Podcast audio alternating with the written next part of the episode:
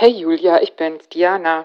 Ich habe heute mit Dr. Helena Orphanos-Böckel gesprochen, einer Internistin und Nephrologin, über ihr Konzept und ihre Bücher zur Nährstofftherapie. Und ich wollte jetzt schon nochmal sagen, also worüber wir sprechen, ist überhaupt nicht bewiesen, beruht nicht auf Studien, sondern einfach auf ihrer Idee und ihren Erfahrungen. Und vordergründig geht es um Nährstofftherapie, aber eigentlich finde ich, geht es um eine neue Art auf Gesundheit zu gucken, die ich einfach super interessant finde für Frauen in der Lebensmitte. Und wundert dich nicht, Helena sieht die Sache ganz, ganz anders als Professor Birgit Zyriax, mit der ich ja über Nahrungsergänzungsmittel gesprochen hatte für Meno an mich. Und bitte frag mich jetzt nicht, wie du es dann machen sollst und was die bessere Art ist, drauf zu gucken und ob Helena recht hat mit ihrer Behauptung, also so nennt sie das selbst. Das weiß ich auch nicht, kann ich auch gar nicht wissen. Ich kann immer nur mit den tollen Frauen sprechen und euch informieren. Liebe Grüße.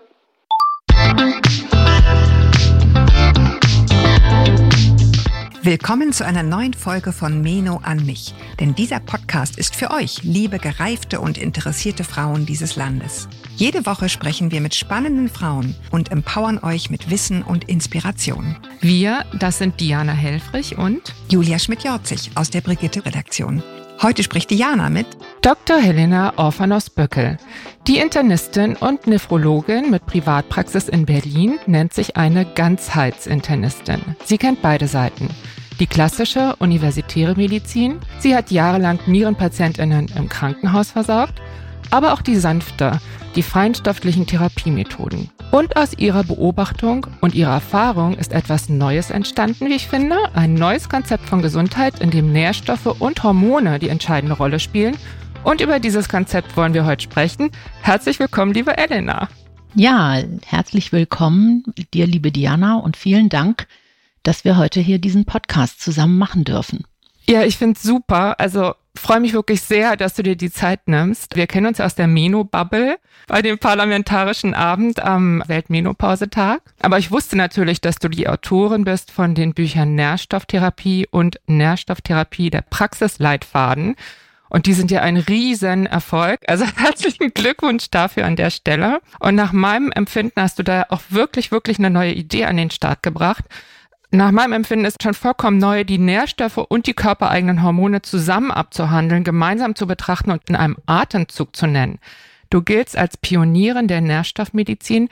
Kannst du einmal erklären, was das ist und was der springende Punkt ist dabei, der Trick, wie du es genannt hast? Ja, also erstmal, ich freue mich total, dass du das gesehen hast, dass das tatsächlich etwas ungewöhnlich Neues ist, weil die einzelnen Bestandteile sind ja nicht neu. Ich meine, unter Nährstoffen versteht man oder verstehe ich Vitamine, Mineralien, Aminosäuren, Fettsäuren, also das, was normalerweise wir über unsere Nahrung an Einzelstoffen aufnehmen sollten. Und das ist ja alles schon urlange bekannt und seit über 100 Jahren weiß man um Vitamine, Natrium, Calcium kennt man auch schon ziemlich lange. Und die Hormone andererseits sind ja auch nun nichts Neues. Aber der Haupttrick im Sinne eines Perspektivwechsels ist zuallererst, dass ich, nachdem ich dann irgendwann verstanden habe, dass wir letztendlich endlich sind und wenn es dann erstmal alles kaputt ist, dass ich das auch dann gar nicht mehr wegzaubern kann. Und dann habe ich mich gefragt, wie funktioniert eigentlich Gesundheit? Und es ist darüber gar nicht so viel bekannt, weil wir natürlich in der Medizin erstmal trainiert werden, einfach Krankheiten zu behandeln, zu erkennen, zu behandeln, zu verhindern, dass mehr Leid entsteht, dass Organverlust entsteht, dass wir sterben. Aber so richtig lernen, wie Gesundheit funktioniert, das lernen wir gar nicht. Wir lernen zwar am Anfang des Studiums Biochemie, auch ein bisschen Physiologie, also gesunde Organfunktion, aber dann wird letztendlich sehr schnell gesprungen in die Pharmakologie und dann in die unterschiedlichen Facharztrichtungen. Und der erste Trick ist erstmal zu erkennen, ich will wissen, wie Gesundheit funktioniert und die erforsche ich und das mache ich im Labor und zwar über eine eingehende Blutdiagnostik. Das ist das zweite, was neu ist. Natürlich machen alle Labor, aber ganz mit einem ganz anderen auch wieder Herangehensweise. Das heißt, die normale Medizin macht eine Ausschlussdiagnostik und man bestimmt eher einzelne Werte, die für die eigene Fragestellung wichtig ist. In Wahrheit guckt aber mittlerweile der Arzt, die Ärztin immer nur, für das, wofür der einzelne Arzt verantwortlich ist, ob da der Patient irgendwas Krankes hat. Er macht da meinetwegen drei, vier, fünf, sechs Werte und wenn die okay sind, dann wird gesagt, nee, bei mir ist nichts, es ist alles okay. Und ja, die Werte sind dann noch so gut, dass erstmal das, was der Arzt machen könnte, Medikamente, Intensivstation, OP nicht notwendig ist. Ich mache aber eine ganz andere Labordiagnostik und da will ich quasi genau wissen, wer bist du denn innen drin? Ich will nicht wissen, so wie früher in der Nephrologie, ist die Niere dabei kaputt zu gehen und gehen andere Funktionen im Rahmen von Niereninsuffizienz verloren, sondern ich will genau wissen, wo bist du denn in der Organmedizin, in der Zellfunktion, im Hormonstatus, in der Nährstoffversorgung und noch viele andere auch mehr funktionelle Werte und da kann dann auch schon mal ein Labor von 2.000, 3.000 Euro zusammenkommen und jetzt nicht ohnmächtig werden. Das ist erstmal so, einfach weil es sehr auch analog und viel Arbeit ist. Und dann weiß ich aber echt ähm, sehr, sehr gut, was denn innen drin so im Stoffwechsel, und da meine ich so dieses dazwischen, diese Ebene dazwischen, so wie so ein Internet oder sowas, so Zelle, Entgiftung, Ausleitung, Versorgung und sowas, wie das fein funktioniert. Und dann ist meine therapeutische Lösung, wenn ich dann also erkannt habe, was jetzt zum Beispiel mit dir los wäre, dass ich dann viele Dinge nicht so lasse, nur weil sie okay sind, sondern alles wird sozusagen erstmal analysiert, wahrgenommen, dann wird es in meinem Kopf ein bisschen hochgerechnet, verbunden mit so einem Risiko für das Entstehen für weitere Stoffwechselerkrankungen im Alter. Und da habe ich einfach unheimlich viel Erfahrung, wie unser Ende ist. Ich weiß einfach, welche Zahlen ich brauchte, um in der Nephrologie mir Sorgen zu machen. Das wird noch gar nicht verstanden, was so eine Zahl bedeuten kann. Alle wissen, du auch, geh sehr viel über die Radiologie. Bevor aber was in der Radiologie im Sinne eines Tumors oder einer Verkalkung sichtbar ist, sind schon 10, 20, 30 Jahre im Stoffwechsel vorangegangen und im Blut könnte man diese Prozesse sehen, auch wenn man radiologisch im CT oder Sono oder am Röntgen noch gar nicht sieht, ja. Und das sind jetzt so verschiedene Prozesse, die ich so erkannt habe. Also dieses, ah, wie funktioniert die Gesundheit? Das will ich jetzt erforschen, weil ich tatsächlich mit Frauen in der Peri- und Postmenopause, die sich total gesund ernähren, kapiert habe. Oh scheiße, das reicht ja gar nicht, sich gesund zu ernähren. Das wusste ich nicht, dass das so ist, weil früher in der Klinik, das ist ja auch schon über 25, fast 30 Jahre her, da war Ernährung und Sport noch gar nicht üblich. Das heißt, die armen Patienten, die haben auf jeden Fall ganz viel falsch gemacht und die haben ja noch geraucht und falsch gegessen. Das heißt, es war ganz klar, der Patient ist schuld und äh, der musste erstmal irgendwie was machen. Natürlich haben wir dem geholfen, aber dieser ganze Lifestyle, das war noch gar nicht üblich. Das ist aber heute üblich und die 40-jährigen Frauen, die, sagen wir mal, Bewusstsein haben über Gesundheit, mit denen habe ich natürlich auch zu tun. Die waren jetzt plötzlich für mich eine totale Überraschung obwohl die alles schon gemacht haben, war trotzdem im Blut ein Riesenchaos. Und das war so eine Mischung aus eben schon der Anfang von steigenden Krankwerten hin zu dann irgendwann mal Stoffwechselerkrankungen wie Osteoporose, Arteriosklerose, Autoimmun, Entzündung, bisschen Insulinresistenz, bisschen Niere hoch, Leberwerte hoch, plus dann echt niedrige Werte bei Nährstoffen, obwohl sie sich doch so super ernähren, plus dann auch so funktionelle Werte, wo ich schon sehe, dass hier ein bisschen Stress, da ein bisschen kaputt und so, ne? Also dieses Labor, dass das also etwas ist, woran ich erkennen kann, was tatsächlich auch die Frauen mir in Wahrheit auch erzählen. Die sind ja nicht zu mir gekommen, weil es denen so super geht, sondern die kommen, weil sie sich nicht fühlen. Und die Organmedizin findet dann nichts, keine Erklärung. Und dann wird ja sehr schnell gesagt, ja, das ist die Psyche und dein Stress und jetzt ist doch mal noch gesünder und mach noch mehr Sport. Ja, wann soll man denn dann arbeiten oder sich um Menschen kümmern, ob nun Kinder, Eltern oder äh, Patienten oder Mitarbeiter? Und dann der dritte Trick war eben dann zu erkennen, ui, Nährstoffe sind doch nicht so in der Ernährung drin und Hormone sind doch nicht böse, weil das ist ja auch das, worin ich groß geworden bin. Ist ja nicht so, als sei ich groß geworden an einer Uni, wo man also über präventive Nährstoff- und Hormonmedizin gelehrt und geforscht hätte. Das ist eben nicht so. Und ich behaupte jetzt, dass man ergänzend zur universitären klassischen Medizin, vor allen Dingen Facharztmedizin, ergänzend zum Sport und Ernährung und meinetwegen dazu gibt's ja auch Wissenschaft und Studiengänge, eben auch noch präventiv, kurativ, Nährstoff- und Hormonmedizin machen könnte, auf basierend auf einer eingehenden funktionellen Labordiagnostik, die natürlich besonders Sinn macht, wenn jemand noch nicht kaputt ist und krank und Befunde in der Radiologie hat, sondern eben meinetwegen in den 40ern.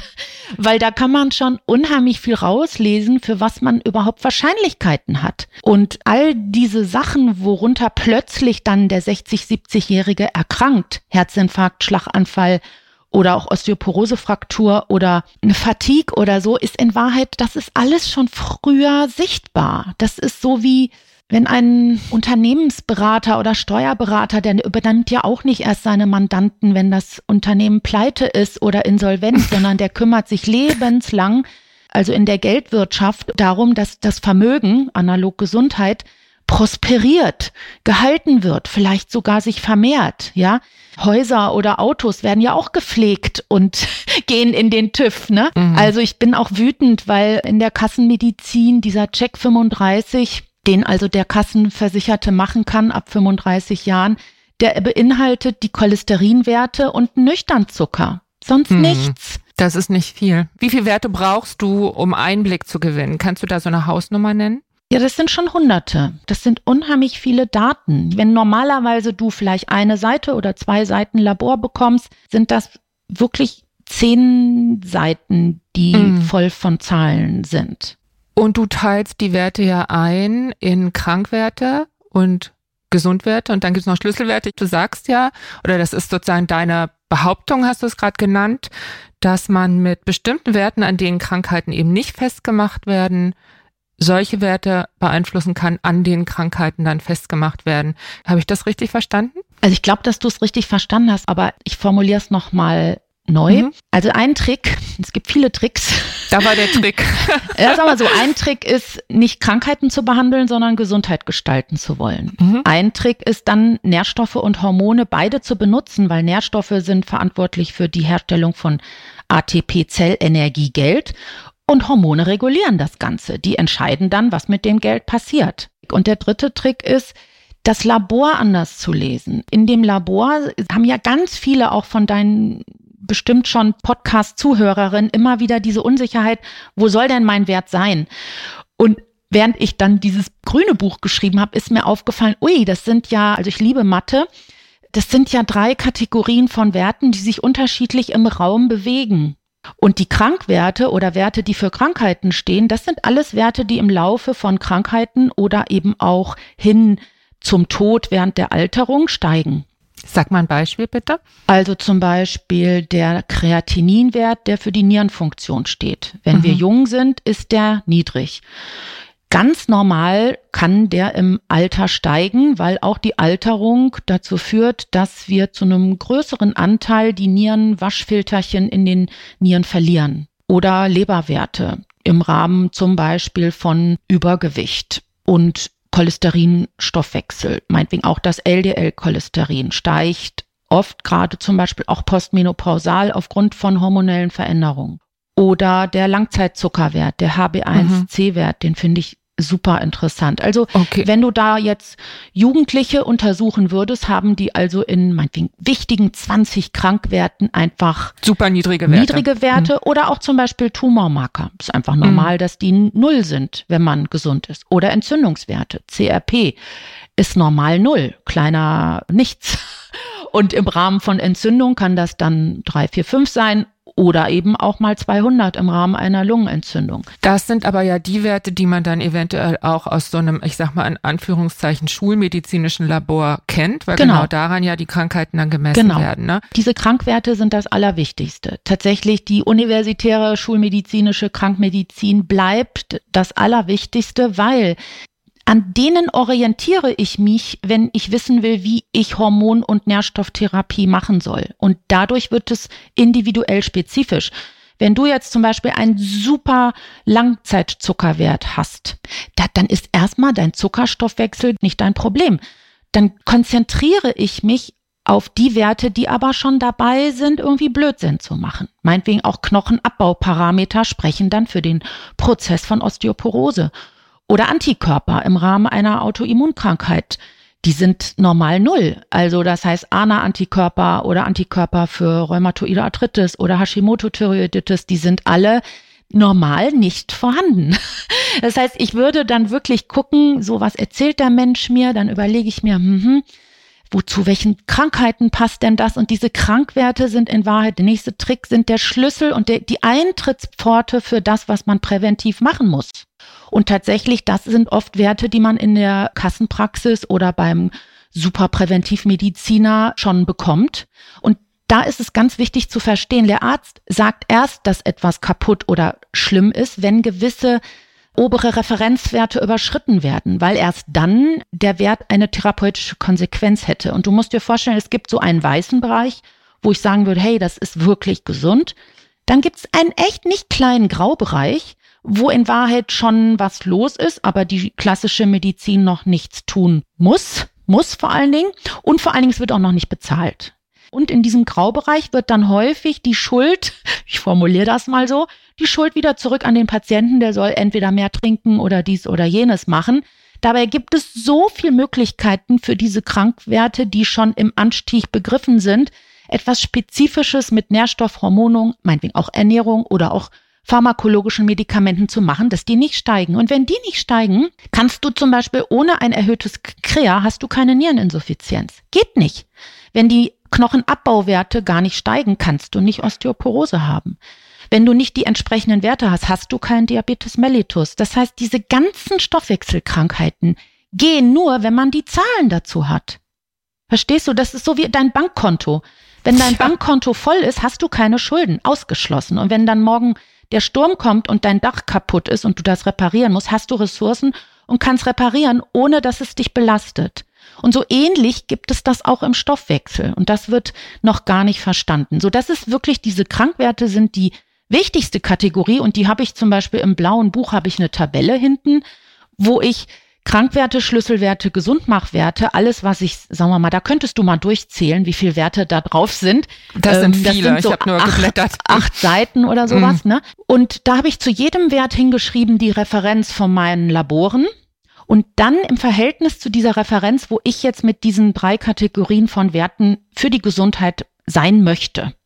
Und das kann jetzt zum Beispiel jeder nachschlagen und kann erstmal seine Werte, die er so zu Hause rumliegen hat, wo er irgendwelche Zettel in die Hand bekommen hat, ohne auch oft zum Beispiel auch die Einheiten. Das wäre auch ein Wunsch von mir, dass sich alle Patienten, Patientinnen von ihren Ärzten am besten die Originalbefunde der Labore ausgedruckt oder per E-Mail schicken lassen weil man dann nämlich mit meinem Buch gucken kann, wo stehe ich denn? Im Weißbereich, im Graubereich oder vielleicht schon über der Referenz. Und das wäre zum Beispiel was, was man dann auch den Ärzten wieder auf den Tisch legen kann. Kann man sagen, hör mal zu, hier ist mein Nierenwert. Frau Orphanos hat gesagt, das ist schon nicht mehr gesund. Was gedenken Sie zu tun? Ja, die sind wirklich die allerwichtigsten Werte. Und wenn die in Ordnung sind, dann hat man erstmal schon sehr viele Probleme nicht.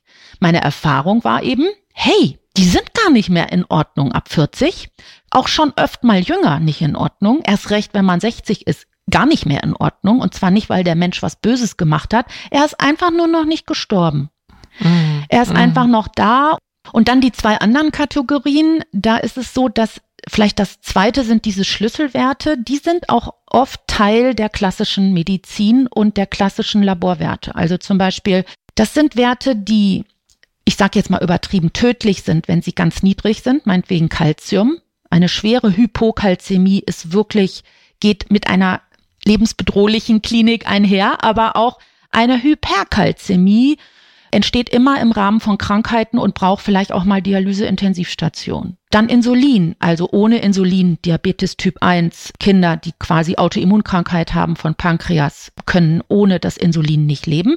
Aber ein zu hohes Insulin, Insulinresistenz, führt zu Krankheiten. Und so gibt es mehrere Schlüsselwerte und dann ist eben ein Trick, wenn da ein Schlüsselwert, das sind oft Hormone und Nährstoffe, niedrig ist, dann kann ich durch Substitution schon wahnsinnig viel Gutes tun. Mhm. Durch Geben von diesen niedrigen Schlüsselwerten. Und wenn die hoch sind, dann weiß ich, oh, da habe ich ein Problem, da muss ich mich drum kümmern. Und wenn ich diese Schlüsselwerte gesenkt bekomme, sinken Krankwerte. Und die dritte Kategorie, die Gesundmachwerte, die werden in der klassischen Medizin selten gemacht. Und selbst wenn sie gemacht werden, da ist nämlich auch wieder die Referenz ein Problem. Die Referenz ist gar nicht das therapeutische Ziel, so wie bei den Krankwerten, sondern das ist einfach die statistische Norm der deutschen mangelversorgten Bevölkerung. Sag mal ein Beispiel für so ein B12, so ein, Vitamin D, mhm. Selen, Zink, das sind alles Dinge, die wirklich, das war ich auch erstaunt, wo wir echt, ich würde mal sagen, massenmäßig unterversorgt sind. Nicht, wir sterben nicht. Es ist also nicht Deutsche Gesellschaft für Ernährung, Vermeidung von Tod, sondern es ist wieder Geld. Das ist einfach die Fähigkeit, funktionell ein gutes Standing zu haben und dann eben auch bereit zu sein, wenn morgen ein Unglück passiert, Ressourcen zu haben. Ne? Und bezüglich, mhm. und da ist die Referenz einfach nicht mein Ziel, sondern oft eben will ich rechts sein, also über der Referenz. Um dann mit Gesundmachwerten kann ich Schlüsselwerte beeinflussen und dadurch senkt man Krankwerte. Und das ist der Trick im und Grunde das ist genommen, ein ne? Riesen, von, deinem ganzen, von deiner ganzen Idee. Und die Wahrheit ist, das ist auch nichts Neues, weil Mhm. das Gleiche mache ich doch mit Bluthochdruck. Ich habe also Krankwerte, hohen Blutdruck, ich gebe Mhm. Medikamente, ich stelle ein auf 120, 80 und ich vermeide einen erneuten Schlaganfall. Aber da machst du es halt pharmakologisch. Das hat sich durchgesetzt. Du bist ne? ja vom Aber- Fach, warte, ich Mhm. betrachte tatsächlich Nährstoffe und Hormone wie pharmakologische Medikamente. Mhm. Für mich hat das nichts mit Ernährung zu tun und das, was ich will, würde ich über die Ernährung auch gar nicht schaffen. Da kommen wir gleich noch zu. Insofern, Mhm. diese drei Kategorien, die sind also im Raum, ich will es nochmal wiederholen, die Krankwerte müssen links sein, die, Ja. die Gesundmachwerte müssen rechts sein oder oben oder sogar über der Norm und dann denken alle, sie sind vergiftet. Nein, ich bin dann gerade erst zufrieden. Und die Schlüsselwerte sind meistens in der Referenz an einem bestimmten Punkt, in einem kleinen therapeutischen Optimum, in der Referenz. Aber Helena, weißt du, was ich mich frage? Woher weißt du denn, welche Werte du willst? Da gibt es ja ganz wenig Studien. Wenn man auf die Empfehlung guckt der Deutschen Gesellschaft für Ernährung, dann heißt das immer noch, niemand braucht irgendwas. Also, was sagt dir, wo du hin willst? Einzig und allein deine Erfahrung? Wie, wie bist du da hingekommen zu diesen Gewissheiten? Also erstmal bin ich ja als Internistin und dann eben auch Nephrologin seit 30 Jahren geschult im Blutlesen. Mhm. Das ist wirklich was, was man in der Nephrologie mehr macht als in der Cardio oder in der Gastro oder auch in der Orthopädie oder in der HNO. Das heißt also, ich bin trainiert von klein an, auch mitten in der Nacht irgendwie mit Blutwerten, dann schlimme Entscheidungen habe ich früher damit treffen müssen. Und dann waren die Maßnahmen auch Dialyse, Intensivstation, Medikamente, was weiß ich, also schon durchaus auch stark oder intensiv. Ne? Das heißt, ich bin das gewohnt, über Labor in eine Handlung zu kommen. Das ist nicht jeder Arzt. Das sind vielleicht noch die Onkologen, die noch sehr viel Labor machen und dann auch entscheiden müssen. Und dann ist es so, meine Referenz Mhm. sind diese klassischen internistischen Notfallwerte. Und wenn die sinken, mache ich irgendwas richtig. Daran erkenne ich, wie ich mit den Gesundmachwerten arbeiten kann. Und die Wahrheit ist, dass ich auch immer noch gar nicht weiß, ob ich mit meinen Gesundmachwerten so überhaupt schon nach oben ist noch Raum. Erstmal ist das, was ich da in den Büchern schreibe, auf jeden Fall von mir nicht, ich dachte ja früher, es ist schädlich, ist überhaupt nicht mehr schädlich. Und da würde ich Woher schon weißt sagen, du das, dass es nicht schädlich ist? Man kann sich ja durchaus auch mit körpereigenen aber wenn doch die Substanzen- Krankwerte sinken und den Menschen es besser geht, Mhm. dann habe ich doch Referenzen, wo ich dann doch irgendwas Gesundes herstelle. Mhm. Das heißt, es ist deine Erfahrung über die Jahre. Es ist Erfahrung und ich vernetze tatsächlich Dinge, die vorher nicht vernetzt worden sind, im Kopf. Mhm. Also es ist so wie, dafür braucht man keine Studie. Ne? Du umarmst dein Kind und stellst fest, es entspannt sich. Ich mache Ordnung und stelle fest, Dinge entspannen sich, der Mensch schläft besser und ich weiß einfach, ein gesunder Schlaf ist in vielen Studien erforscht. Das ist auf jeden Fall blöd, wenn jemand nicht schläft und damit ist alles, was du nicht haben willst, leichter möglich. Und sagen wir mal so, ich freue mich dann, wenn in der Bildgebung die Knochendichte besser wird. Ich freue mich, wenn dann in der Gefäßkontrolle die Arteriosklerose nicht mehr wird. Ja, es ist präventiv. Ich habe sehr viel kurative Erfahrung und daraus schließe ich dann präventiv muss das auch sinnvoll sein. Und Prävention Mhm, ist natürlich mhm. schwieriger zu beweisen, weil dann bräuchte ich ja immer zwei Paralleluniversen. Die eine Elena, Mhm. die macht was, die andere nicht. Und wer hat mehr Unglück? Ne? Und das ist ja auch das, was ich fordere, dass das erforscht wird und zwar mit künstlicher Intelligenz, mit Digitalisierung. Das ist ja wirklich eine Methode, die kann man ja sowas von mathematisch überprüfen, Mhm. Weil es einfach nur Daten sind. Und ich bin mir auch sicher, dass es vielleicht Kernwerte gibt, an denen man wirklich diesen Stoffwechsel in seiner Gesundheit von der Qualität her äh, bestimmen könnte. Also so, wie so Scores oder sowas. Das macht man Mhm. ja auch alles schon in der inneren Medizin. Weißt du, es ist Mhm. nur innere Medizin, ein bisschen erweitert und ein bisschen präventiver und in Wahrheit 10, 20, 30 Jahre jünger als man normalerweise als Internist loslegen würde. Mhm. Also ich finde es total toll. Ich war wirklich einigermaßen geflasht, als ich das kapiert habe. Ich habe mich aber auch gefragt, wie ist denn die Datenlage? Was sagt denn Cochrane und solche, ich sag mal, heiligen Grale der evidenzbasierten Medizin und so weiter? Und dann habe ich auch immer so eine gesunde Skepsis gegenüber Methoden mit ganz viel Messen, einfach auch weil es so viel kostet, ne, verbunden sind.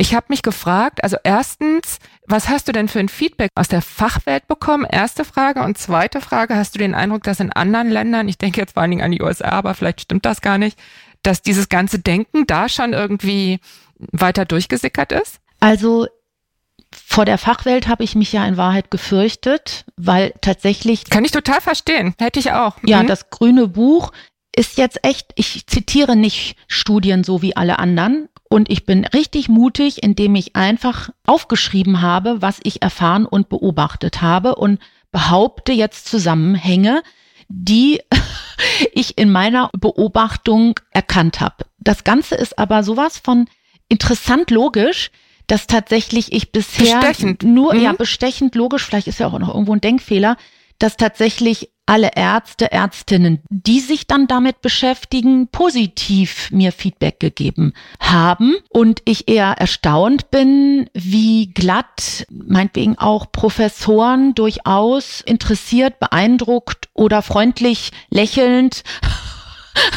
höflich mich beglückwünschen oder sowas. Ich habe auch das Gefühl, dass ich vielleicht mit diesem Buchbüchern vielleicht so das Ganze aus dieser Pfui-Ecke so ein bisschen hui erstmal rausgehoben habe und tatsächlich vielleicht nochmal zu deiner Frage, wohin, woher ich vielleicht dieses Gefühl von Sicherheit habe. Das ist ein Ort, wo das gemacht wird, ist die Transplantationsambulanz an der Universität.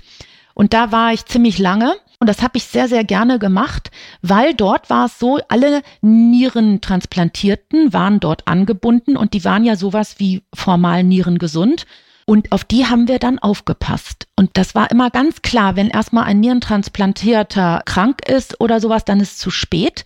Man musste wirklich in regelmäßigen Abständen die einbestellen. Wir haben also gemessen, gemacht, gemessen, gemacht und die hatten dann eben auch zehn richtig schlimme Tabletten oder auch noch mehr.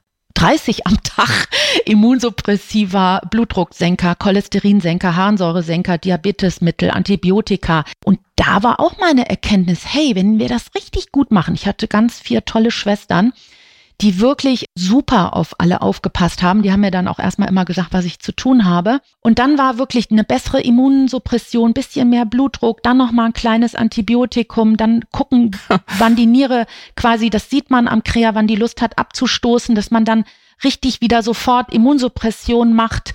Und damit konnte man wirklich das Transplantat erhalten. Die halten im Schnitt zehn Jahre. Und unser Ziel war, bis über den Tod hinaus das Transplantat erhalten.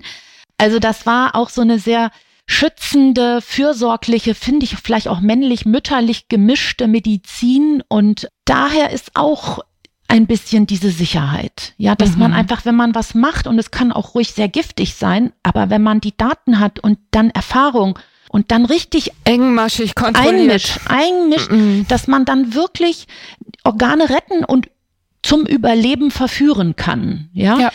Und im Prinzip alles, was für Nieren gut ist, ist auch für das Herz, das Gehirn gut, weil Gefäße unheimlich wichtig sind. Alles, was für Knochen gut ist, ist auch für Nieren gut. Insofern aus dieser nephrologischen Sichtweise heraus, was alles dann passiert, wenn Nieren kaputt sind und dann auch noch Alter und dann noch dies und das, weiß ich einfach, was alles nicht passieren darf. Und das kann man anhand der Datenentwicklung vorrechnen. Und sag mal nicht, dass wir die Frage vergessen nach den anderen Ländern. Weißt du da was? Läuft da mehr? Sagen wir mal so, ich war jetzt lange nicht mehr in der USA und ich habe ich verfolge ein bisschen auch so über Instagram, was da abgeht. Mein Gefühl ist schon, dass da sehr viel mehr schon los ist und trotzdem USA ist groß. Im Vergleich zu diesem großen Land ist das auch, denke ich mal, nur für wenige, auch dann vielleicht eher reiche Menschen zu bekommen. Die sind da inhaltlich aber noch viel weiter und haben auch nicht diese ganzen Abers und sowas. Da würde ich gerne jetzt nochmal mit dem Wissen, was ich habe, hinfahren und Mäuslein sein. Also gibt es eine große Anti-Aging-Gesellschaft Die haben wir ja hier auch, aber wir sind da noch eher sehr bescheiden, deutsch, brav unterwegs aber schon auch ganz gut. Also im englischsprachigen Raum zum Beispiel, das weißt du ja auch, wird schon sehr viel mehr über die Wechseljahre nachgedacht und auch etwas getan. Also ich in Belgien gibt's auch einen sehr coolen Arzt, der auch schon sehr fleißig mit den Hormonen und auch den Nährstoffen unterwegs ist. Also es gibt so vereinzelte, klein, große ähm, Verbindungen, Vereinigungen, aber so in keinem Land ist das jetzt schon irgendwie so, wie ich mir das vorstelle, irgendwie die Regel und schon gar nicht zahlt das irgendwer. Forschung ist ja auch meistens dann international, ne? Das würde man ja mitkriegen, wenn da große Studien angesetzt würden oder die von dir geforderte Hormonforschung, Nährstoffforschung. Weißt du, man müsste das wirklich auf Jahrzehnte lang anlegen und dann auch im Vergleich und die Wahrheit, ich finde, dass zu jedem einzelnen Nährstoff und zu den Hormonen genug Daten und Forschung vorliegen. Mhm. Und trotzdem wird es dann nicht zusammengeführt und für die Menschen angewendet. Also es gibt so viel Forschung über Selen und Vitamin D, die ich mich frage, wieso ist es dann immer noch nicht Teil der normalen stationären und vor allen Dingen ambulanten Medizin? Warum wird das nicht untersucht? Ja, ist, ja, ist auch eine Frage, die man sich als Journalistin manchmal stellt. Ne? Ich verstehe also, das jetzt mh. nicht, weil ich finde, dass die Daten, dass es sinnvoll ist und man eben nur genauer die Zusammenhänge klären müsste, die sind genug da. Und es wäre mhm. jetzt auch keine teure Medizin. Wie teuer ist denn das, jetzt alle 50, 60-jährigen Babyboomer jetzt einfach so völlig nur mit Check 35 und der Empfehlung für gesunde Ernährung und Sport in die 80 laufen zu lassen? Das wird lustig für die Gesellschaft. Das werden wir beobachten. Mhm. Du, ich würde jetzt ehrlich gesagt, also deine Bücher sind ja wirklich, die sind randvoll mit Informationen und trotzdem echt irgendwie gut zu lesen. Man hat auch lustigerweise ich hatte wirklich manchmal das Gefühl, du würdest mit mir sprechen. Das hat mir gut gefallen. Ich wollte die nochmal empfehlen und vor allen Dingen auch, wer es wirklich wissen will, du hast ja sehr, sehr umfangreiche Podcasts aufgenommen, auch mit einem Arzt aus München, Timo Osterhaus. Da ging es richtig zur Sache, also Ärzte unter sich. Mhm. Aber wenn man da wirklich einsteigen will, das ist sicherlich hörenswert. Und auf deinem Insta-Account erklärst du ja auch wirklich ganz, ganz viel. Ich wollte aber lieber nochmal ein paar Fragen so aus dem Leben herausstellen. Ich habe auch den Eindruck, dass jeder, der dein Buch gelesen hat, anfängt, irgendwas zu nehmen. Findest du das gut oder ist das eher was, was dich ein bisschen beunruhigt, dass die Leute jetzt anfangen, uh, undifferenziert, ich sag mal, reflexhaft zu schlucken? Nahrungsergänzungsmittel. Also so von der Grundidee von Wirksamkeit her ist Nährstoffe und Hormonmedizin eher sowas wie Ernährungs- und Sportmedizin. Es ist nicht so, dass ein Stoff dich irgendwie jetzt töten kann. Hormone spürst du. Mhm. Das merkt man irgendwie wenn man ein bisschen Erklärung bekommt, ob das zu viel oder zu wenig ist. Und das Wort Nebenwirkung gibt es weder bei den Nährstoffen noch bei den Hormonen, weil ich will immer die ganze Wirkung und es ist nur eine Frage der Dosis. Bei den Hormonen braucht jetzt jeder Leser, Zuhörer tatsächlich ärztliche Begleitung, weil in Deutschland eben die Hormone ohne Rezept nicht zu bekommen sind. Und deswegen finde ich meinetwegen die ganze Menopausenbewegung so super, weil ja es da schon so ist, es gäbe ja Hormonersatztherapie auf Kasse. Es ist ja nur so, dass da ein Kommunikationsproblem zwischen Ärzteschaft und Patientinnen ist. Und da, finde ich, haben wir ja schon sehr viel auch geholfen, dass Frauen auf jeden Fall erstmal viele, viele Ängste loswerden. Bei den Nährstoffen ist es wirklich so, dass ich finde, oh nee, alle können ruhig loslegen. So wie Sport. Alle können ruhig loslegen und sich bewegen. Da wird jetzt nicht als erstes alle sterben, weil sie mhm. verrückte Fahrradunfälle machen, sondern wenn man mhm. seinen gesunden Menschenverstand ein bisschen bei sich hat, finde ich schon, dass man auch erstmal ohne Labor so ein paar Grundnahrungsmittel schon einfach nehmen kann. Zum Beispiel Omega-3 mm. Öle. Ob nun als Kapsel oder als Öl, das ist einfach etwas, was ich sagen würde, was uns allen fehlt. Und vor allen Dingen, wenn du irgendwie ein bisschen mehr schlucken solltest, als du vielleicht brauchst, um meine guten Werte zu bekommen, dann schadet das auch nicht. Und das ist wirklich ein Stoff, der vor allen Dingen vielleicht auch wichtig ist für auch ganz viele junge Menschen, die jetzt die Tiere nicht mehr essen. Ja. Also das wäre was. Da kann man, finde ich, auch wirklich nichts falsch machen. Und höchstens bei vier Kapseln ist dann einer irgendwie ist einem zu viel. Mhm. Dann das zweite, was ich auch finde, was fast alle brauchen, vor allen Dingen alle die, die meinen, sie haben Stress, ist ein B-Komplex. Mhm. Da macht man auch nichts falsch. Also Ich finde sowieso, dass viele Frauen, meinetwegen alle, die das jetzt hören, bitte mir keine Fragen stellen mit Ängsten und dann irgendwie, ob man da vergiftet ist oder da vergiftet ist. Ich weiß gar nicht mehr, was ich dazu sagen soll. Ich habe doch aufgeschrieben, ab wann ich mich fürchte. Und wenn man Angst hat, muss man eben messen. Da gibt's keinen Weg dran vorbei. Wenn man Angst hat, was falsch zu machen, das einem nicht gute, muss man anfangen, sich mit meiner Labormedizin zu beschäftigen. In Wahrheit will ich das. Ich will das, weil es doch etwas wäre, was über das System zu bekommen ist, ja, brauche ein bisschen Zeit. Ich würde die Bücher den Ärzten schenken, vielleicht nicht den 60-Jährigen, vielleicht den 40-, 50-Jährigen. Die haben ja jetzt gerade alle Wechseljahre, wenn sie Frauen sind. Und wenn sie Männer sind, haben sie Frauen, die vielleicht Wechseljahre haben oder Schwestern. Also insofern ist das einfach ein guter Zeitpunkt, den man benutzen kann, um Menschen bewusst zu machen, hey, du kannst da ergänzend zum Sport und der Ernährung was tun. Dann zum Beispiel für alle, die immer dauernd krank sind, sind Vitamin C, Zink, Selen auch auf keinen Fall ein Fehler, fehlt sowieso jedem. Mhm. Und mhm. nein, man äh, kriegt keine Nierensteine, wenn man Vitamin C nimmt. Und nein, mit Zink passiert auch nicht sofort der tödliche Kupfermangel. Das stimmt einfach alles so gar nicht. Da ist wirklich meine Erfahrung, dass so viel Blödsinn draußen erzählt wird, als sei jetzt irgendwie ein Nährstoff so mächtig wie eine Chemotherapie. Das ist er nicht. Er ist so mächtig wie eine Bewegung oder eine Umarmung. Und um richtig etwas Gesundes zu bewirken, braucht man höhere Dosen, die man dann wirklich im Labor ausmessen muss und verbinden muss mit der klassischen inneren Medizin. Das heißt, am Ende des Tages äh, messen, machen, messen, machen. Ja, ist es ist so wie, weißt du, wenn du Triathlon gewinnen willst, musst du wirklich auch dich dementsprechend vorbereiten und brauchst auch einen Trainer, der dir irgendwie dann deine körperlichen Schwächen aufzeigt und dir dann besondere Übungen zeigt, wie du dann deinen Gang oder deine Fußposition nochmal verbessern kannst.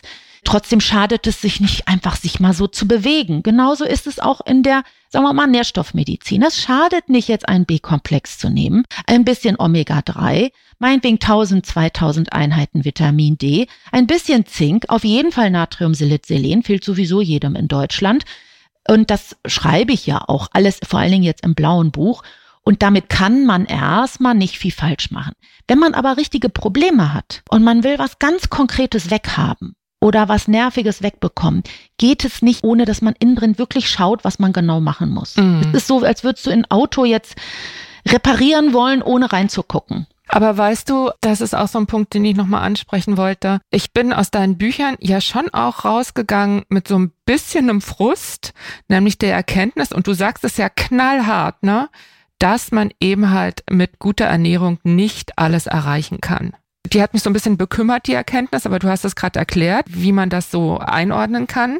Und dann gab es noch einen zweiten Punkt, der mich ein bisschen irritiert hat oder über den ich lange nachgedacht habe, nachdem ich dein Buch zugeklappt habe. Und zwar ist es ja so ein schmaler Grad. Also ich habe hier eine Möglichkeit, lange gesund zu bleiben, also Prävention zu betreiben und andererseits der Optimierung. Ne? Ich will das Bestmögliche aus mir rausholen jetzt vollkommen unabhängig von irgendwelchen Beschwerden. Und ich kenne so viele Frauen, die halt einfach schon so, so viel richtig machen. Und das kann ja auch ja fast so ein bisschen zur Besessenheit werden. Also wo ist da für dich eine Grenze? Dieses Bemühen, ich will es gut machen, ich will es richtig machen. Und hier eröffnet sich jetzt mit der Nährstoffmedizin ein riesiges neues Feld der Optimierung auf eine Art und Weise, wie wir sie noch nicht kannten. Was ist deine Wahrnehmung dabei? Ich fange mal bei der zweiten Sache mit der Optimierung. Das mhm. hat so einen negativen Touch. Mhm. Verstehe ich. Finde ich doch, schon. Also nicht bei jedem, aber bei mir ja, schon. Ich würde sagen, nimm doch ein anderes Wort und sag selbst Fürsorge.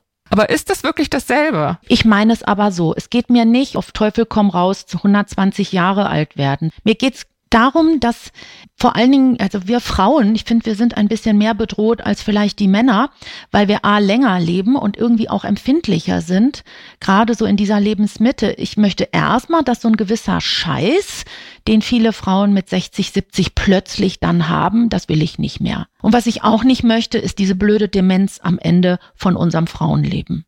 Mm, Diese ja. Pflegebedürftigkeit. Also das ist so im Moment habe ich das Gefühl, dass da am Ende des Lebens in den letzten 10, 20 Jahren in der Medizin irgendwas falsch läuft. Also wir haben eine super Hightech-Medizin. Wie sich das entwickelt hat, ist unglaublich. Das heißt, es ist wirklich am Ende des Lebens gar nicht so leicht, es dann gut sein zu lassen. Es ist wahnsinnig schwer für die Ärzte, aber auch für die Familien. Total. So. Mhm. Und diese Situation, da habe ich das Gefühl, also wenn jetzt jemand heutzutage einen Herzinfarkt bekommt mit 60, dann hat 30 Jahre niemand geguckt. Wenn jetzt eine Frau plötzlich Osteoporose und eine Fraktur hat, weil sie gepurzelt ist mit 70, hat 30 Jahre niemand geguckt. Das sind Dinge, die ich finde, die man vermeiden kann. Mhm. Man kann wirklich vermeiden Arteriosklerose, Osteoporose. Das sind nur, wenn es nur die zwei, um die geht's mir vielleicht, wenn ich mich ganz doll beschränken müsste. Das sind ja und auch die Riesenthemen. Mhm. Ja, und dann meinetwegen dazu gehört ja dann auch Dialysepflichtigkeit, finde ich, kann man auch sehr, sehr, sehr, sehr viel Gutes machen und dann auch Schlaganfall und Herzinfarkt, finde ich, muss auch nicht sein. Es ist immer, es gibt Pech und Unglück und es gibt auch mal Herzinfarkt ohne Arteriosklerose. Aber das ist etwas, was mich bewegt, wo ich das Gefühl habe, man wird einfach, ohne dass jemand sich um einen kümmert, ins Alter geschickt. Und ich mache auch nicht dem einzelnen Arzt einen Vorwurf. Das ganze Krankensystem, es ist kein Gesundheitssystem, es ist ein richtig, meinetwegen perfektes Krankensystem, ist aber auf jeden Fall überfordert. Die einzelnen Ärzte, die einzigen Pfleger, Schwestern, Oberärzte, Chefärzte, die sind alle einfach nur überfordert. Es ist zu viel, es regiert das Geld, es gelten da Regeln. Ich verstehe auch nicht, warum die Krankenhäuser nicht mehr Personal bekommen. Ich verstehe auch nicht, warum das Essen so schlecht ist. Also ich verstehe das alles nicht. Ich verstehe auch nicht die ambulante Medizin, wieso sich keiner kümmert. Ich verstehe diesen blöden Check 35 nicht. Der wäre ja nett, wenn wir alle mit 60 sterben würden. Tun wir aber nicht. Tun wir nicht. Also das regt mich auf. Ich möchte einfach eine bessere 60, eine bessere 70 und vor allen Dingen eine bessere 80 und ich möchte nicht so eine doofe 80 bis 90. Mhm. Was mit den Krebsen ist, das kriege ich jetzt nicht gelöst, aber ich habe schon das Gefühl, dass man doch, wenn man irgendwie innen drin besser dasteht, dass man dann doch irgendwie mit dem, was das Schicksal vielleicht noch für einen parat hat, irgendwie besser umgehen kann und nicht von den Folgen der Folgen der Folgen dann irgendwie im Altersheim landet. Aber weißt du, ich bin mir ganz sicher, dass unsere Hörerinnen oder viele von Ihnen jetzt denken, oh Gott, das muss ich jetzt auch noch tun und ich habe doch dafür gar kein Geld oder gar nicht die Zeit oder so. Und es ist ja auch so ein Luxusding, ne? Also da Luxus im Sinne von, dass es viel kostet. Ich will Was, ja auch mit eurer Hilfe, dass das System das tut. Mm. Weißt du, ich will ja gar nicht, dass jetzt alle Einzelnen so, na, die sollen erstmal wach sein und erstmal mit diesem Wissen, ich weiß, dass das erstmal schwierige Kost ist und dass dein Frust mit der Ernährung, ich verstehe das alles, aber ich kann es jetzt auch nicht ändern, dass, dass erstens, weißt du, was ist denn eine gute Ernährung? Außerdem mein Gefühl ist, dass also viele Frauen total am Ende sind, weil sie den ganzen Tag nur noch sich gut ernähren müssen und Sport und Meditation und Psyche. Das, ich schaffe das alles nicht. Also in Wahrheit, mein Trick ist, damit ich einfach machen kann, was ich will. Ich will einfach Bücher schreiben, viel sitzen und arbeiten und nicht so viel irgendwie Sport machen müssen und sonst was. Ich will einfach das machen, was mich begeistert das ist nun mal auch mit etwas ungesundem Verhalten einhergehen, will ich nicht bestraft werden. Und wie machst du's? Ich nehme alles, was im Buch ist. Über alles, was ich schreibe, messe ich aus, nehme ich und ich mache jetzt nicht so viel Sport und mit der Ernährung, wenn ich meinen Mann nicht hätte, der kocht, weiß ich nicht, was ich essen würde. Ich mache viel schlimme Sachen nicht. Ich mhm. rauche nicht, ich mag auch keinen Wein, ich trinke auch nicht Alkohol, ich liebe Kaffee, ich mag mhm. auch gerne Süßigkeiten, ich benehme mich. Aber ich mache viele blöde Sachen nicht. Aber was das Richtige ist bei der Nahrung, es gibt unheimlich viel Unverträglichkeiten gegen auch formal gesunde Sachen. Viele Gedärme vertragen überhaupt nicht mehr den mal früher vielleicht gesund gewesenen Apfel. Also das ist ja gar nicht mehr so leicht, wenn man ein bisschen älter ist. Damit meine ich vielleicht jetzt 40, 50 und auch irgendwie ein bisschen es knirscht, dann irgendwie auch ein richtig gesundes Essen zu vertragen. Und der eine erzählt dies, der andere das. Also das ist auch etwas, das überfordert mich total mit dieser Ernährung. Ne? Und ich biete etwas an für alle die, die vielleicht auch irgendwie mal nicht dauernd alles perfekt gesund machen wollen. Mhm. Und dann kann man nämlich mit Nährstoff- und Hormonmedizin spezifisch gucken, was denn vielleicht wirklich das Wichtigste A im Verhalten ist in der Ernährung ist. Und dann kann man ein bisschen, ja, das kann man jetzt bequem nennen, mhm. sich einfach mit einer oralen therapeutischen Unterstützung ein bisschen in der Gesundheit halten. Aber das finde ich jetzt einen ganz, ganz interessanten Gedanken, weil ich hatte so ein bisschen Gefühle von, ja, man kann sich auch zu Tode optimieren, so ungefähr. Nee. Dann kann man es ja auch begreifen als Möglichkeit, bestimmten Dingen dann auch in gewissen Grenzen zu entkommen. Also das spricht mich sehr an. Aber sag doch nochmal, Elena, wie viel Supplemente nimmst du am Tag? Also eher 60. Mhm und auf jeden Fall alle Hormone, die mir irgendwie so nützlich erscheinen, wo ich meine, dass ich allein nicht so richtig gut versorgt bin. Also ich mache natürlich Hormonersatztherapie, aber ich nutze auch ein bisschen Nebennierenhormone, DHEA, ein bisschen Testosteroncreme, Melatonin. Ich brauche sehr viel Vitamin D. Also ich mache das alles, was im Buch steht, nach Labor. Wie oft misst du? Ich messe so dreimal im Jahr. Mhm. Vielleicht auch mal zwischendurch. Also ich erforsche ja dann auch neue Werte. Die mache ich dann immer erstmal mit mir. Da brauche ich dann immer drei Wochen, um mich das zu trauen. Also ich habe auch Angst und aus dieser Angst heraus habe ich auch dieses Bedürfnis nach Kontrolle. Ich finde schon, dass mir diese Daten gerade als Frau, die ja dauernd irgendwie unsicher, ich weiß nicht was, ein unheimliches Gefühl von Sicherheit gibt. Ja. Wenn ich sehe, dass da also ein paar Werte einfach sich benehmen und sich nicht einfach so weiterentwickeln, wie das vielleicht bei anderen so ist, bin ich erstmal irgendwie sowas wie beruhigt. Mhm. Aber weißt du, was mir auch so auffällt bei dir? Ich habe mir auch diverse Podcasts zum Thema Biohacking und so weiter angehört und bin da immer so ein bisschen irritiert darüber, wie unfassbar positiv das Wort Optimierung da so besetzt ist. Das hat immer so was, also nahezu technisches. Und bei dir nehme ich so eine große Warmherzigkeit wahr. Fühlst du dich denn dieser Biohacking-Szene, du hast das vorhin schon so ein bisschen angerissen, also fühlst du dich der zugehörig dann am Ende des Tages doch oder ist das was, was dich selbst befremdet? Also in Wahrheit bin ich neugierig und ich würde gerne wissen, was die alle schlucken. Also mich ja. interessieren alle therapeutischen Sachen. Ich bin jetzt nicht die machen ja dann eben auch sehr viel Sport und sehr viel Eisbaden und was die dann alles mit der Ernährung machen, das spricht mich nicht an. Also das ist, da habe ich einfach keine Zeit für. Da geht's ja so wie sehr vielen Frauen in der Mitte des Lebens, würde ne, ich sagen. Da habe ich mhm. keine, ich will das auch nicht. Es langweilt mich auch. Also mich mm. langweilen unheimlich viele Sachen. Mm. Ich will nicht so hirnlos einfach das mal. Nee, ich will lieber sowas Einfaches. Ich finde diese Nährstofftherapie und die Hormone tatsächlich im Vergleich zu dem, was die machen, einfach. Ich finde auch, dass das was Aktives ist, weil ich doch dann lerne, welche Substanz innen drin vielleicht wie irgendwie zusammenhängt. Ich stelle mir das jeden Morgen und denke dann da auch so ein bisschen drüber nach, was ich dann so mache. Mm. Ich wollte dich nochmal fragen, im Praxisleitfaden, das ist das zweite Buch, das ist das blaue, ne? Mhm. Das grüne ist das erste. Da gibst du ja sehr genaue Anweisungen, auch zu bestimmten Beschwerden und so weiter, Schlafstörungen, zu hohe Blutfettwerte, zu hohe Nierenwerte.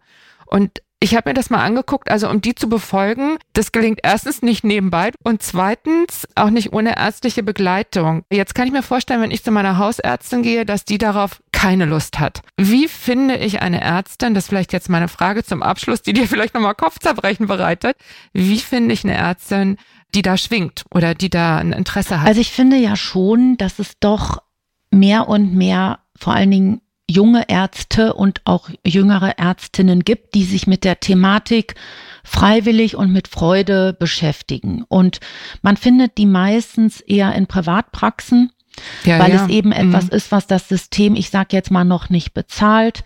Und die nennen sich dann funktionelle Medizin, orthomolekulare Medizin oder auch Ganzheitspräventivpraxis. Also das sind dann einfach Kollegen, Kolleginnen, die sich eben schon mit dem Gesundbleiben, mit dem Gesundheit erhalten, oft auch vielleicht verbunden mit Psyche oder Sport beschäftigen. Und die werden mehr. Also zum Beispiel, du hattest ja den Timo Osterhaus erwähnt, der hat zum Beispiel eine Akademie, da kann man auch als Heilpraktiker quasi lernen. Da lernen auch Ärzte. Also das dauert jetzt einfach seine drei, vier, fünf, sechs Jahre, wenn das, was ich beschreibe, klappt. Mhm. Und weißt du, ich wusste nicht, was ich machen sollte. Ich hatte etwas beobachtet und ich wollte das Ganze größer machen, von dieser eins zu eins Situation raus. Und ja, ich überfordere jetzt ganz viele Frauen. Tut mir total leid. Ihr müsst mir das vergeben. Ich wusste nur nicht, was ich machen sollte. Und in Wahrheit brauche ich euch Frauen und die Männer auch, damit tatsächlich über euch das System, sagen wir mal, mit dieser Idee konfrontiert wird. Und da werdet ihr Widerstände erleben und frustriert sein. Und ihr werdet traurig sein, weil es Geld kostet. Und in meinem Buch gibt es aber wirklich auch die Möglichkeiten, klein anzufangen. Man kann ja jetzt schon auch alleine in die Labore gehen und sich mal zehn Laborwerte kaufen, mit denen man einfach Lust hat, in die Erfahrung zu gehen. Ihr könnt doch erstmal neugierig anfangen, mal eure Schilddrüse zu erforschen, den Eisenstoffwechsel zu erforschen, in meinem Buch mal meinetwegen die Haare zum Anlass zu nehmen, zu gucken, was brauche ich denn da. Wenn man natürlich richtig krank ist, ist was anderes. Dann kann man jetzt nicht einfach loslegen, ja. Und da finde ich es besonders ungerecht, weil ich wirklich finde, dass man sehr, sehr viel machen könnte. Aber das braucht jetzt einfach seine Zeit. Ich kann das nicht ändern. Ich konnte nur das, was ich kann, machen. Und ich verrate mhm. ja alles. Ich verrate ja wirklich alles, was mir so einfällt. Und jetzt muss erstmal der Mensch, ihr müsst jetzt erstmal das verkraften. Und meinetwegen daraus stückchenweise ein bisschen einfach jetzt mal anfangen, neugierig zu sein. Weil es kann ja, also selbst wenn du es jetzt raten würdest, kann ja nicht jeder, Klammer auf, der es sich leisten kann, da jetzt sofort losrennen und diese Art von Dienstleistung abfragen. Das Angebot gibt es so einfach noch nicht. Bei den Ärzten jetzt oder im Labor? Bei den oder? Ärzten. Ja, aber man kann ja auch schon mit einzelnen Wünschen selber in die Labore gehen. Dafür mhm. brauchst du keinen Arzt. Du musst dann nur wissen, was du ankreuzen sollst. Und auch da hoffe ich, dass durch meine Bücher, meinetwegen auch die Labore, verstehen, dass da etwas ist, was sich entwickelt und es euch einfach machen, durch meinetwegen Profile oder sowas, meinetwegen nach mhm. Nährstofftherapie, ohne meinen Namen zu nennen, dann ihr erstmal einfach eure Erfahrungen machen könnt. Mir war nur wichtig, erstmal Ängste zu nehmen, Mythen mhm. aufzuklären zu sagen, nein, ich widerspreche, ich finde nicht, dass Vitamin D als allererstes schadet. Ich finde, dass es unheimlich wichtig ist, euch abzuholen, meinetwegen auch andere Ärzte irgendwie zu interessieren. Und tatsächlich, Ärzte sind süß. Wenn die merken, dass ihr Patienten Interesse habt, verändern die sich. Die werden ja. sich schon verändern. Und die sind ja auch alle Menschen. Die haben ja auch Patienten, wo sie nicht weiterkommen. Die sind ja nicht doof. Man muss nur über das System hinaus jetzt erstmal irgendwie bereit sein, neu zu denken. Und mm. das ist ein Prozess. Da hast du, glaube ich, einen Riesenbeitrag jetzt geleistet. Allerletzte Frage, denn wir sind schon weit über der Zeit. Würdest du es denn wirklich jeder Frau, auch wenn sie sich noch so gesund fühlt, empfehlen, über ihre Nährstoffversorgung nachzudenken? Ich sage jetzt mal nachdenken in jedem Fall. okay, salomonische Antwort. ne? Und was ich schon finde, ist, jeder Frau würde ich erstmal empfehlen, eine Knochendichte-Messung machen zu lassen, wenn sie nicht mehr blutet. Aber weißt du, ich sag jetzt einfach mal ja. Mm. Egal was, die Antwort ist ja. Das ist so wie, als würdest du mich fragen, macht es für jeden Sinn, sich gesund ernähren und zu bewegen? Und die Antwort ist ja. Mm, okay. Es ist einfach ein ergänzendes Tool. Ich glaube, so muss man es wirklich sehen. Also ergeben hat sich das ja auch alles, so schreibst du es in deinem Buch, ne, dass dir einfach aufgefallen ist, wie viele mittelalte Frauen ohne Befund zu dir in die Praxis gekommen sind, die sich trotzdem nicht gut fühlten da bist du ja losgelaufen und ich glaube, das darf man nicht vergessen, dass das so eine ganz wichtige Motivation war. Vielen tausend Dank, dass du da warst, dass du ja. deine kostbare Zeit und ich weiß, wie gefragt du bist, hier für Menu an mich zur Verfügung gestellt hast. Das hat mir total viel Spaß gemacht und ich glaube, jetzt muss ich erstmal nochmal weiter nachdenken.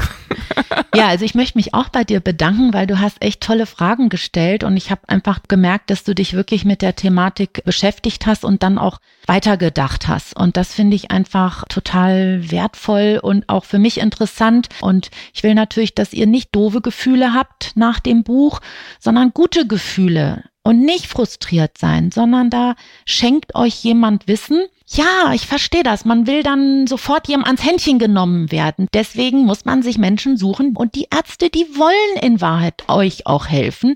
Was anderes ist mir jetzt nicht eingefallen und für mich behalten konnte ich es auch nicht mehr. Das musste das ist raus. Super. Es ist, ich finde super, dass du es rausgelassen hast. Es ist auch wirklich nicht oft so, dass eine Methode aufpoppt, die mir wirklich neu erscheint. Und darum habe ich mich umso mehr gefreut, dass wir uns kennengelernt haben. Und nochmal ganz herzlichen Dank für deine Zeit und ich hoffe, wir sehen uns bald wieder. Ja, danke dir. Und euch vielen Dank fürs Zuhören. Wir freuen uns über Post von euch an podcast.brigitte.de. Schreibt uns, was euch berührt, entsetzt, freut und bewegt oder einfach so, um uns Feedback für den Podcast zu geben. Und wenn ihr uns eure Geschichte erzählen wollt, gerne eine Mail an podcast.brigitte.de. Wir freuen uns drauf. Und bitte bewertet uns auf den Plattformen, verteilt Sternchen und am besten schreibt was. Das hilft uns, dass wir weitermachen können mit Mino an mich. In diesem Sinne, Viele Grüße aus der Mitte des Lebens. In der nächsten Folge ist Julia Schmidt-Jorzig wieder dran. Eure Diana Helfrich.